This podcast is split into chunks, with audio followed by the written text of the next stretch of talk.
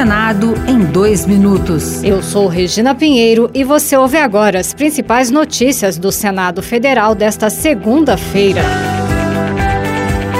O Senado realizou nesta segunda-feira uma sessão de debate sobre a vacinação de crianças contra a Covid-19. Uma decisão do Ministério da Saúde inclui o fármaco no Programa Nacional de Imunizações. Mas o senador Eduardo Girão, do Novo do Ceará, um dos autores do requerimento da sessão, é contra a decisão de proibir, por exemplo, a frequência de crianças em escolas públicas quando não estiverem com o calendário de vacinas completo pela ausência da dose da Covid. Milhões de famílias em todo o Brasil estão aflitas por receberem a notícia de que seus filhos não poderão exercer o direito fundamental do acesso às escolas só porque não estão vacinados da Covid-19.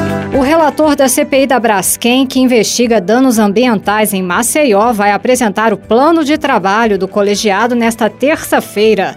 Rogério Carvalho, do PT de Sergipe, disse que vai sugerir os nomes de convocados que deverão detalhar quando ocorreram os primeiros alertas sobre os tremores de terra e as rachaduras provocados pela extração de sal-gema em Maceió. Esse plano de trabalho tem que dar conta dos eventos que geraram essa condição. A gente precisa saber exatamente qual é a extensão do problema, quais são as consequências futuras e quem são os responsáveis por deixar chegar a esta condição.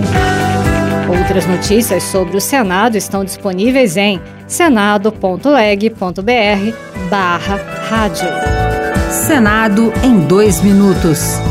Uma produção Rádio Senado.